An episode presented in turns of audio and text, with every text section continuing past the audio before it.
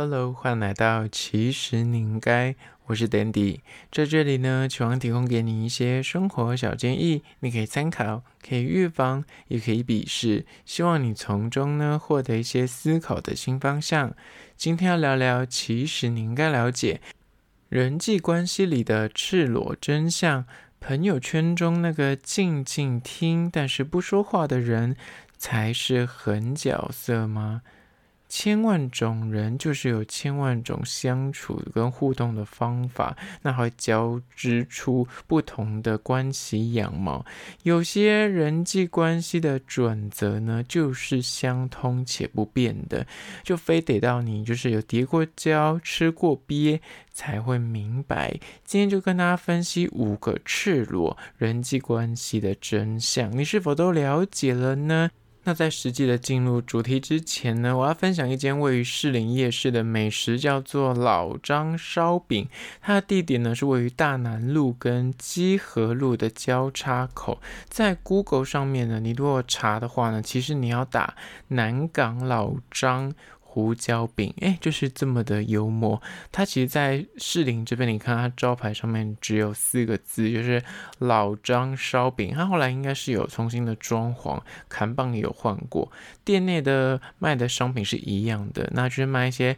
老面烧饼啊、胡椒饼啊、小酥饼啊、糖糕烧饼啊。那它的那个甜的烧饼还有分黑芝麻口味跟红豆口味，我都有吃过。那就是属于那种。越嚼越香的面体，然后他们家最特别就是是用那个炭炉烘烤的，就是他会把那个饼粘在那个铁炉上面去烤那个饼，就是很传统的做法。那现场的工作人员都会擀面啊，然后揉面团，在现点现做。那我觉得它的品相有甜有咸，价格落在二十五到五十之间。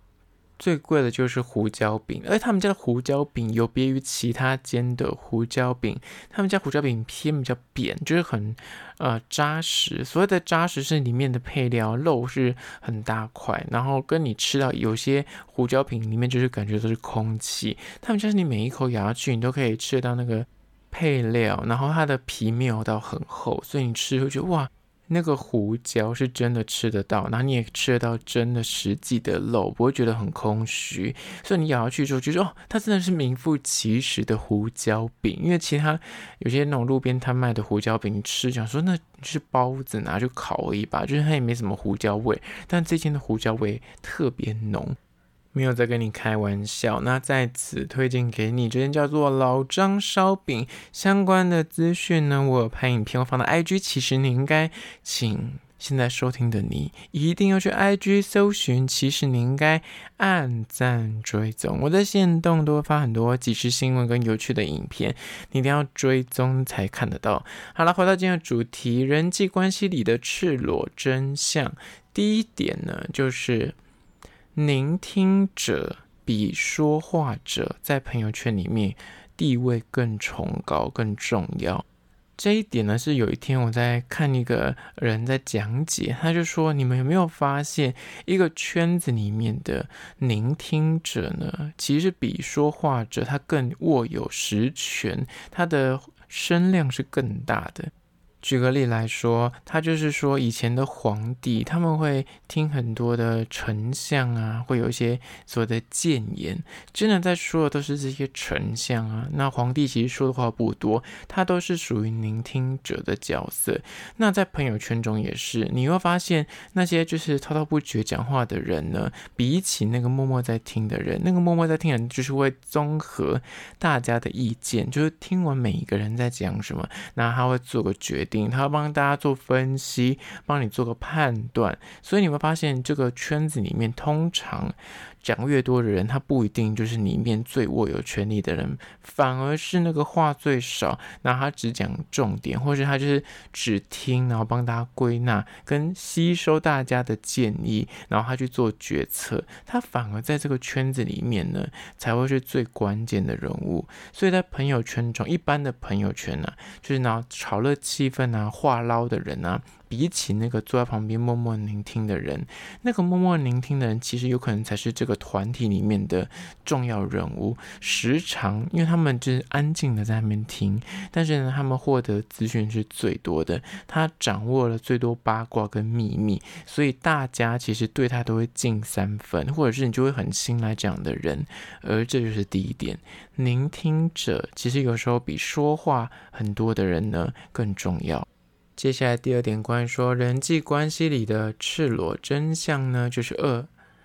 不主动协助才是真正的协助。懂得人际之中的应对进退呢，就是别人没有开口请求你的意见或帮忙之前呢。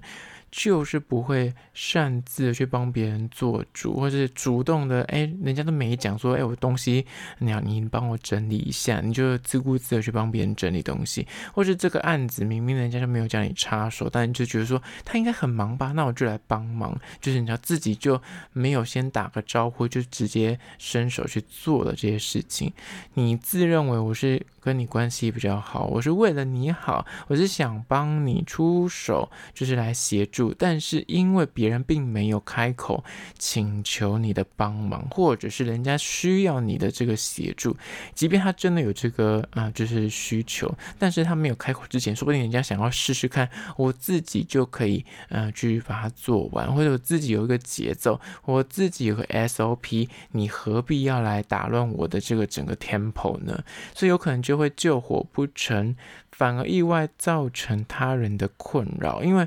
你讲个最简单的例子，你家那种妈妈以前都会就看不下去你房间太乱，帮你整理，或是你的另一半、你的好朋友可能会，你认为他跟你就是够熟，他是你的另一半，他是你的 best friend，他就会帮你私自的做很多的决定，或者帮你推脱一些活动的邀约，或是诶答应一些活动的邀约，那你就觉得说，嗯，我其实并没有想去，我其实不需要你帮我做这件事情，哪怕我看起来有欠缺，但是你这样做了，反而就很。下我的名字，或者你就会让我觉得很困扰，就会感觉欠人人情，而这就第二点，不要主动去协助别人呢。如果别人开口，当然就是你可以协助，但如果人家没有需要的话，你就是不要去擅作主张，这才是真正的协助。接下来第三点，关于说人际关系里面的赤裸真相，就是三。互相要有利用价值才是真的人脉。在前面几集呢，我有讲过类似的概念，就是你要拥有一个健康的人际关系，你自认为你们两个是好朋友或是所谓的人脉的话呢，一定是双方立基于某一个互相有需要、互相有利用价值这样的关系，才有可能长久的维系下去。那我之前也说过了，所谓的利用价值不一定是实际说哦，他可以帮你。某个层面上啊，钱呐、权呐，或什么之类的，而是有可能他就是可以陪伴，他可以照顾你的情绪，而这种关系不一定是只有套用在工作上面的商业关系，你跟一般的朋友相处也是，或是啊感情也是，那甚至有时候连家人的那个关系维系也是一样的。就是第三点，有时候你所谓的人脉呢，就是一定是建立在你们两个一定要在某个地方是对方觉得你是我有需要的人，所以他才把你放入人脉的这个栏位里面。否则你只是单方面有求于他的话，那不叫所谓的关系，那只是你需要他，他并不觉得你是他的朋友。接下来第四点，关于说人际关系里的赤裸真相呢，就是四。为你好，大多时候呢，其实都是为我好。很多时候，别人会打着说：“哎，我是为你好啊！”不管是你的家人、你的亲密的另一半，或是你的 good friend、你的好同事、你的主管，他可能就会提出很多的建议或是意见，就是觉得说：“你就这样做啊，我这样建议你是为了你好。”你为什么家里东西都是要乱丢呢？这样整理好不是比较干净吗？你为什么这样做事情呢？这个 SOP 应该要怎么样啊？你有没有发现你讲出来这个话，你是打着，诶，我是为了你好，希望你就是环境干净整洁，那这样子才不会，那有些细菌啊，或是那个，嗯、那灰尘导致你过敏啊。或是你希望他的工作的 SOP 照着你的意思去做，这样子反而更省事啊，因为你有经验呐、这东西你做过啊，你有尝试过，所以你就是给他这样子，你知道所谓的捷径啊。那为什么他不听我的呢？你会发现这些建议是出自于，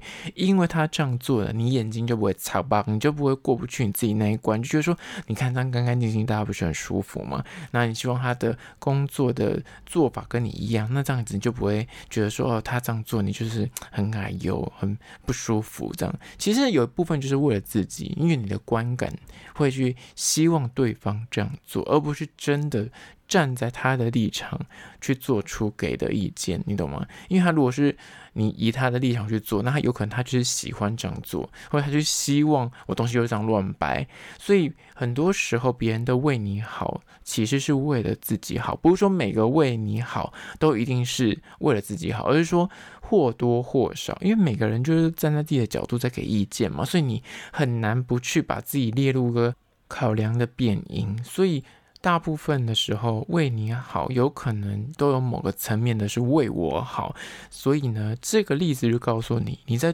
为别人设想一些事情或是给意见的时候呢，你自己就要跳脱出来说，哎，我这个意见有可能是站在我自己的角度给的，有可能中间夹杂了一点我私人的自私，你知道的心态，所以他如果不愿意接受我的意见，那没关系，我应该也要学会的放下，不要这么的较真，不要这么的揪心。这样，那其实两方都会过得比较开心。那当然，你接收到别人的很多的为你好的建议的时候，你也会懂得去切割，说啊，难免嘛，因为毕竟他给的意见就会夹杂一些他个人的意志跟他的观点在里面。那你也就不会这么的啊，觉得说，诶，他的意见，就那我若不听的话，很像很不好意思。不用不好意思，因为他或多或少就是会夹杂一些个人的想法在里面。而这第四点。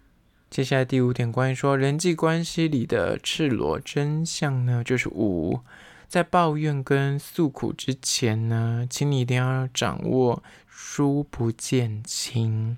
在每一段友谊啊，或是任何的关系里面呢，每个人就是一定有所谓的交情的深浅。你跟同样在同个圈子里面的朋友，你一定也会跟某个人特别熟，跟某个人特别的哎，每一。这么的熟，哪怕你们都是混在一起，都会一起出去玩，都是所谓的好朋友的小圈圈，就是这样的友谊关系里面呢，还是有所谓的他跟谁比较好，或者你跟谁比较好。所以这个状况呢，不只是套用在所谓的一般朋友之中，在公司里面，你跟某个同事一定也是有所谓的，诶，我跟这个同事可能是同期的，我跟那个同事，可能那个同事可能是比较晚进来的后辈。哪怕我们中午都会一起去吃饭，但是还是遇到一些事情你看不惯的时候，你要抱怨的时候，你要是要去分清楚说，哎，我跟这个人的交情，他跟别人的交情，或者他跟你要抱怨的那个人，他是否有一些啊，比方他们同一组的，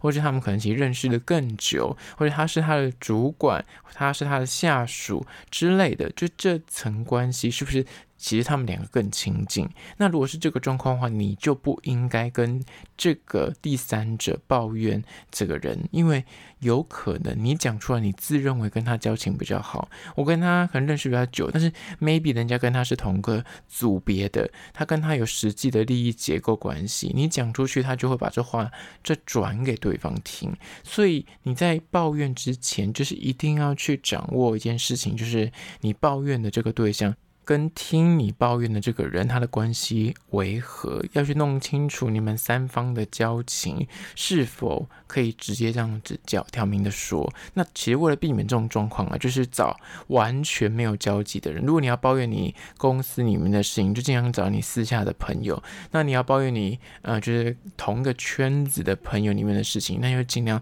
不要找同个圈子里面的朋友，可能找你的家人、你的另一半，可能就可以避免这种所谓的疏不减轻的问题，否则真的，一失言，你就会在这个圈子里面就是名声臭掉。比方在公司里面，大家就觉得说，你在背后讲我坏话，那你今天背后你知道小动作频频，那如果在同个朋友圈里面也是一样，人家会觉得说，啊，你平常跟我这么好，你好双面人哦，你懂吗？这就是没有必要。而这第五点，好了，今天就是以简单的五点来聊聊关于说人际关系里面的赤裸真相。听完这一集，你是否觉得，嗯？心有戚戚焉，或者是你也不认同也没关系，欢迎到 IG 搜寻，其实你应该来跟我讨论一下。那如果是厂商的话呢，在资讯栏位有信箱，或者你可以叫 IG，其实你应该私讯跟我联系。好啦，就今天的，其实你应该下次见喽。